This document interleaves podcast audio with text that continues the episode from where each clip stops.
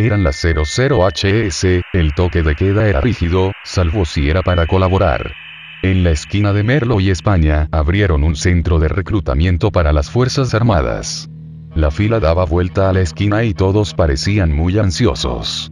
La ciudad se fue evacuando sistemáticamente, ya casi no había colectivos. Mis familiares acordaron que yo iba a cuidar la casa, y ellos iban a repartirse en tres lugares. Coronel Pringles, Paraná y Mendoza. El último en irse iba a ser mi hermano menor. A media cuadra de centro de reclutamiento estaba el local de la familia. Ahí teníamos que esperar. 5 kilos de carne, era lo último que teníamos de valor. La familia, aunque fragmentada, tendría más posibilidades de sobrevivir a todo eso. Una vieja Ford Ranger lo pasó a buscar. La despedida fue muy económica, yo sé que él es el que más y mejor expresaba lo que siente.